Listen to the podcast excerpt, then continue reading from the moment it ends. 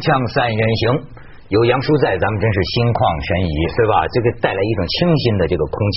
谢谢。哎，真的就是你知道，那天有一个人跟我讲，就说凤凰是什么成了中老年电视台了。我心我心里说，这啊是你怎么想？你要认为他是个中老年，你就会把他搞成个中老年电视台，对吗？你这杨叔在这儿怎么可能？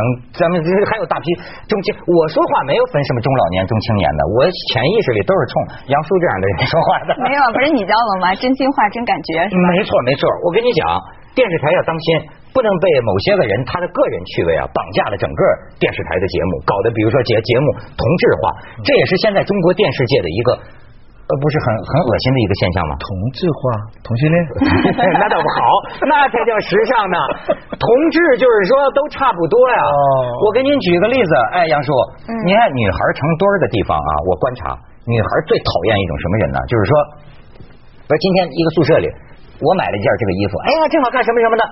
第二天，那女孩也买了一件，穿的一模一样。这叫撞衫，你知道吧？这女孩最讨厌，因为这事儿也不能跟人声明是我先穿的，对，而且也不能说我今天穿成这样，这玩意儿也不能申请个专利啥五的。而且抄袭的时候还有那种呃竞争的那种感觉，就是我的一定要比你的更好看，比你的更特别一点，然后第三个买的又要比第二个好看。没，你到最后一个团里的或者一个班里的女的穿的全一个穿超短裙都过不了一个月，全是超短裙。不过他们怕撞衫的，不怕撞包。他们看到有。谁买了个最新的最贵的包，第二个另外又去买，他都不怕撞，是不是？哎，这个什么心理？奇怪，咱们这是个很好的比喻，比喻这就是中国今天说人家说的电视节目，我说的同质化就是这个意思，就是这个现状嘛。你弄一个，我也弄一个，这这这这这有意思吗？你说是相亲节目吧？相亲节目啊。嗯，据说现在国内有六七档相亲节目。徐老师都追着看呢。徐老师看好看，好看。燕子姐姐啊，要要要要要当心。你整天看这个什么意思？不能上。你为什么喜欢看呢？我偶然看的。您相信这个吗？那你先说，我先分析他为什么会火火。我想观众可以有投入感。就观众有意识无意识的会想象，假如我站在那里，比方说他是一个男的出来，有十几个女的站在那里，观众会有意无意的在想，假如我站在那里，会有多少灯会灭了，或者他们会不会不灭等等。当然像我这样子不行了啦，这个上去肯定啪全灭掉了，对不对？就是全亮了，你也没什么作为，对，也没什么作为。但是你可以想象一下，就是说，嗯，假如我现在二十多岁。啊，你站在这么一个情况下，会是什么情况？人会有这种潜意识，女的也一样，嗯，她会再想象一下，哎，比方这个人，我会怎么去挑他？我相信这种投入感，因为很多节目都建立在投入感的基基础上，在心理学上，嗯，你看球。你在支持那方，他打赢了，你开心，代入感啊！你你看武打，为什么看不厌的这个打的那么厉害？你幻想自己是对，就是虐虐待狂跟被虐待狂的一种转移，这个美学上叫内模仿。就当我们看足球，球快到球门的时候，你自己的腿会紧张，嗯，你的腿自己在紧张，这个是这是很多美学的基础。而他这个节目是一个很直接的代入感，因为因为你想现在很多这样的人嘛，择偶嘛，他倒不一定是老老。派的说相亲，他是一个择偶，他用择偶这个名字，这是代入感，这是意淫嘛？对对，意淫嘛，意淫。然后你你你你你也会在假想说，假如你在这个时候你会怎么样？然后接下来呢，你就会看到一个社会的标准。这个标准呢，你会平衡你自己的关系，因为这个标准啊，它大致我我不知道他们是策划的还是自然形成，我估计有一定策划，就是说它并不都是。呃，社会有钱人，嗯，对，他是什么样的人都有，嗯，还并不都是漂亮的，他也是什么样的类型都有，有很高的，很矮的，就是有美女，但是也有比较一般的，还普通一般。因此呢，他的价值观也有点多元。有时候我觉得他还不错。我举几个例子哈，嗯，比方说他有一个有一个就忘了哪个台的了，他是男的挑女的，那其中有个男的呢，他就来介绍自己条件，说他有几位数，反正我算了一下，上千万的，嗯。那么在生活当中呢，这样的男的呢，肯定。颇有一些女的会喜欢他的，嗯，可是，在节目里边呢，他说了一句话，他人家出来一个女嘉宾吧，他就是说，你人家问他你为什么喜欢他嘛，他就说他他屁股翘，我妈妈说了，屁股翘的女的会生孩子，结果那个女的吧就把他灯给灭了，以至于另外后来上来一个女的。一上来就把那个男的就给他否掉了。嗯，就是说，就是说他。我我觉得他的形成，我觉得这个是一个健康的，嗯，就是说私下的情况，如果你一个女孩子碰到一个千万的人，你可能不那么在乎他说什么，可在公众的一个一个舆论场中间，在那种气氛下。你就是会，就是很简单的会拒绝这样的人。这期节目的确是话题性十足，就经常会出现男女主角在那个会场上直接对骂的情况。我就记得有一集，好像是有一个温州的二十八岁的一个男孩，然后上来之后，所有的女嘉宾看见他就把他灭了。他说：“因为你是招风耳，长得太丑了，我不喜欢。”然后那个男的就说：“你们这些都是丑女，我是来这儿找靓女的。”哇，然后就是吵得不可开交，我不知道这是事先安排的还是怎么样。但这条相亲节目觉得像一个高浓缩的一个择偶的过程。你像我上次就讲啊，为什么说这种节目啊，就是像这个《非诚勿扰》这个哈，制作上我们很羡慕。我觉得现在这个国内这种节目制作上规模，比比比比凤凰显着房子大多了嘛，是吧？制作上我们羡慕，但是为什么我又说呀，这种节目我对我来说我不够看。就是我不过或者看半集，我就不想往下看了。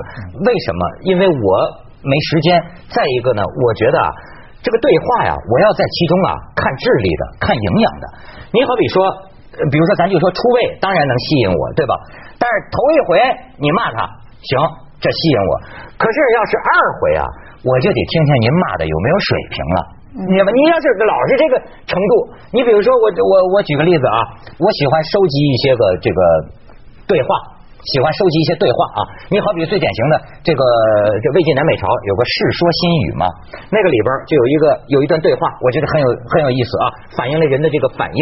哎，俩人一个叫祖师言，一个叫什么钟雅语，俩人就就是较劲叫板，其实就是说说啊，我呃如影之势力如锥，青烟袋之势钝如锤，就那意思。啊。我们河南人锐利的像锥子一样，你们河北人呢钝的像锤子一样。然后马上这人就接下来以我钝锤打尔立锥，就用我的这个锤钝锤子打你的立锥。那边河南人又说了，自有神锥不可得打，就是我这锥子是神锥，你打不了。下边人接既有神锥必有神锤，你这种交锋啊，我得到一种审美。但是呢，我按照我喜欢收集的，我最近收集了一下有个叫马诺的女人的 这个言论。这个马诺很有意思，马诺最近广电总局下的禁令里边。点了他的是你其中的一个参赛他他他的朋友啊，怎么变成我的？你不是很熟吗？我就记得他的名言嘛，他的一句名言就是“我宁愿坐在宝马里哭，我也不愿坐在自行车上笑”。因为当时据说有一个男生，呃，就是条条件不是很好，他只有一辆自行车，就问在场的女嘉宾说：“如果就是可以的话，你们愿意坐在我的自行车后面跟我一起去兜风吗？”然后马诺就说：“对不起，我不愿意。”他说：“我宁愿坐在宝马里哭，也不愿意坐在自行车上笑。”然后。就火了，对，说的是实话。对，对对，他说是我我我我我我我再给你列列，这也反映社会疫情啊。这马诺跟主持人有这样的对话，就是说讲初夜，就说我这个初夜啊，每天这初夜累的不得了，折腾了半天，初初夜就第一次的时候累的我都快睡着了。然后主持人问。那花了这么久的时间是在酝酿吗？马诺说是在研究，一直在找入口吧。然后说就在节目里，在在节目里电视上啊，说这个，比如看见一男一个男的来征婚的，说看见你吧，我就觉得我来这儿就是一场游戏一场梦，现在梦该醒了。又看见一男的说，如果早知道你来，大概那男的岁数大点，他说那我就让我妈带我来了。然后就是说问一个男的，那男的说我也交过七八个女朋友。哎，这女的说什么？还没我零头多呢。然后，呃，就是说，呃，听一个男嘉宾说，听你说话，我就觉得你欠抽。我找鞭子去，这哪有啊？然后有个男的，大概是胖一点，他就调侃人家，说什么？你要是戴上一个长头发的假头套，我一定觉得是孕妇。然后最近上一个什么节目，被众其他嘉宾这个呃围攻啊。这人就暴怒离席，然后在休息室被人拍到视频，就说抽烟、破口大骂、颠倒什么你啊，说的这帮孙子就是骂骂骂骂这种话。咱们去下广告，大家反思一下。锵锵三人行，广告之后见。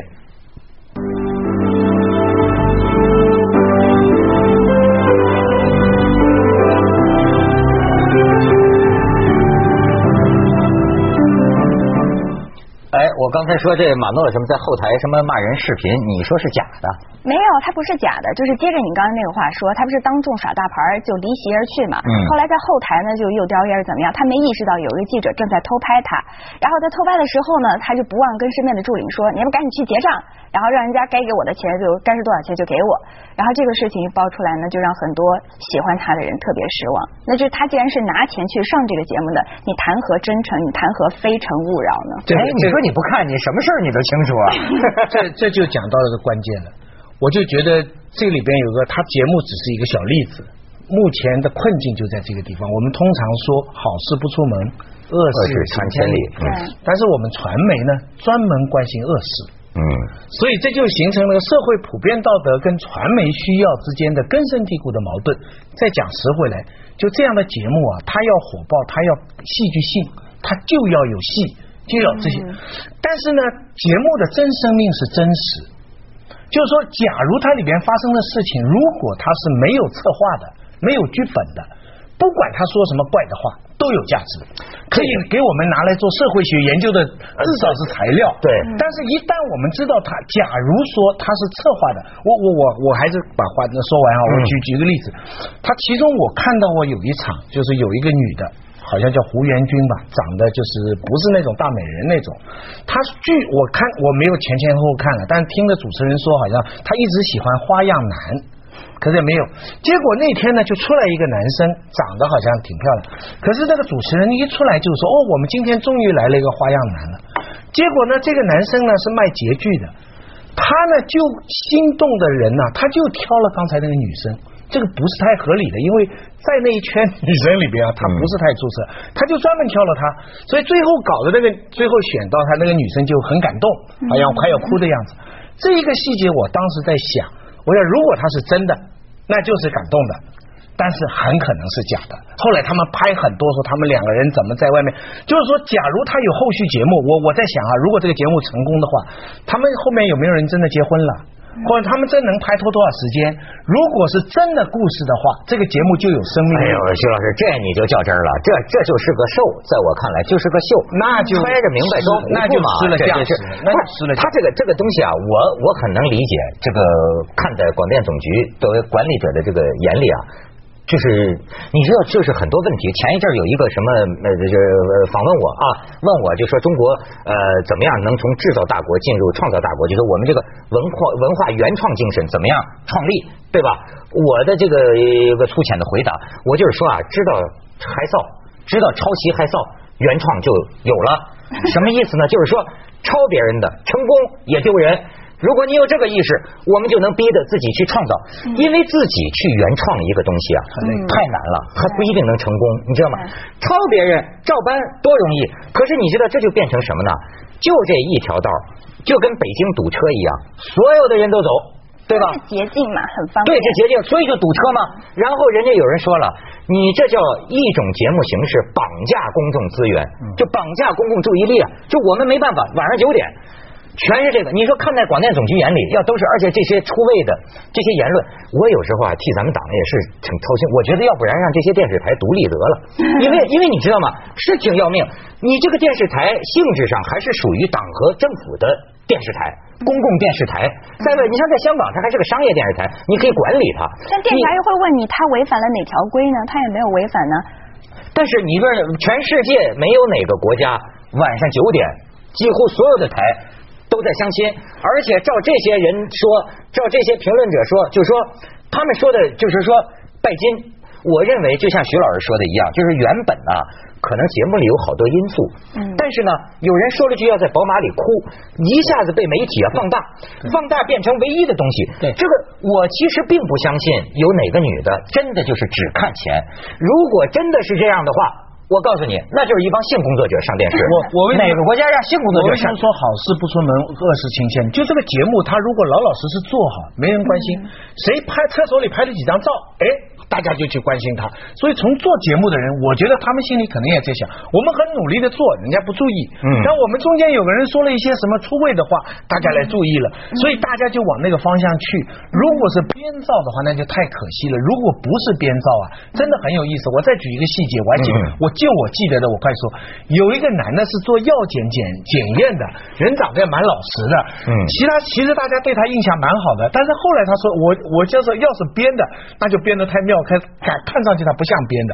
他接下来就提对女的的要求，那很老实的一个男的，他他对女的要求要大小 S，然后说哈，他说他要是是一米六呢，他应该是一百斤；要是他是一米零五六五呢，他可以是一百零五斤。卖肉呢，所以呢，后来那个女的就说了，她说你的理想很丰满，你的现实很骨感。这制作单位很故意啊，就拿一些反差很大的。对，所以我也不知道，假如是真实，我觉得真的很有价值。但是假如是编的话呢，那我就觉得就是不是。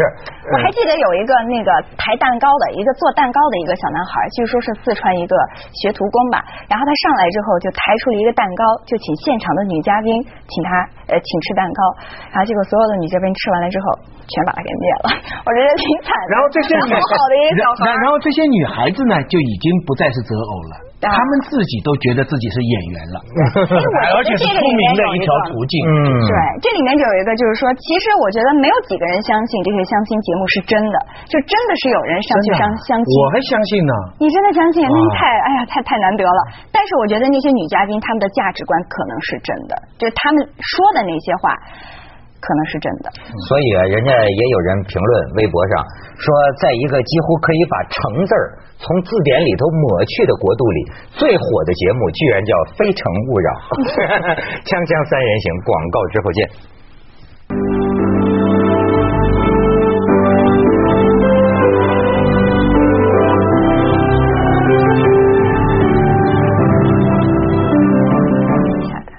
所以说啊，这都是聊出来的。就是原本这个节目里边可能还有多种价值观啊，但是某些个惊人的语句，就是一下子成为全社会的这个这个呃金句。